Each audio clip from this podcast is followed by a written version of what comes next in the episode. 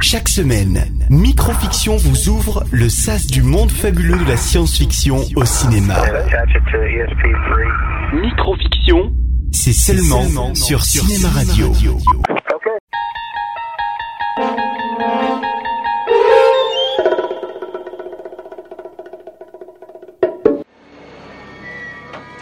1977, Rencontre du troisième type est un film écrit et réalisé par Steven Spielberg. Exactement, c'est l'escadrille 19. Et alors Ils étaient partis en mission depuis la base aéronavale de Fort Lauderdale.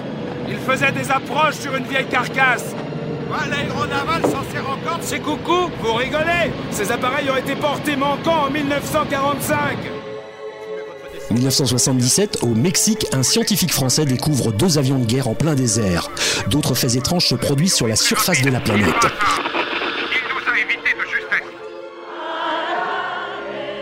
Lacombe et son équipe se rendent en Inde pour étudier une série de cinq notes chantées par la foule. Ces sons, d'après les autochtones, proviendraient des cieux. Rapidement, des ovnis sont repérés au-dessus de l'Indiana aux États-Unis.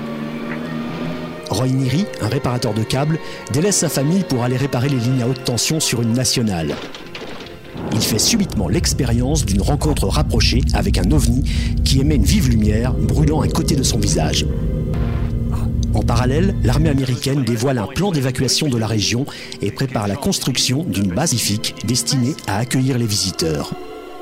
L'obsession de Niri vis-à-vis de la forme évoquant le lieu d'atterrissage extraterrestre pousse ce dernier à quitter sa famille. Il se rend donc sur place à la recherche de la vérité. Ah Côté coulisses, pour le premier rôle, Steven Spielberg a approché tout d'abord Steve McQueen, Dustin Hoffman, Jack Nicholson, Gene Hackman, avant que ce ne soit Richard Dreyfus.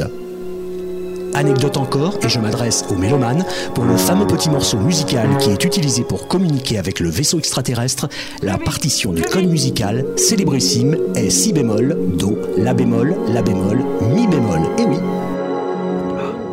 je veux m'assurer que je vois ça de mes yeux.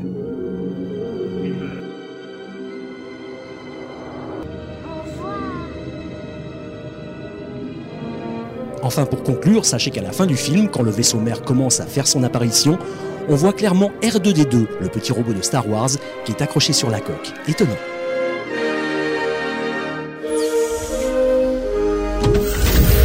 Retrouvez Microfiction en vidéo sur YouTube en rejoignant la chaîne Cinéma Radio.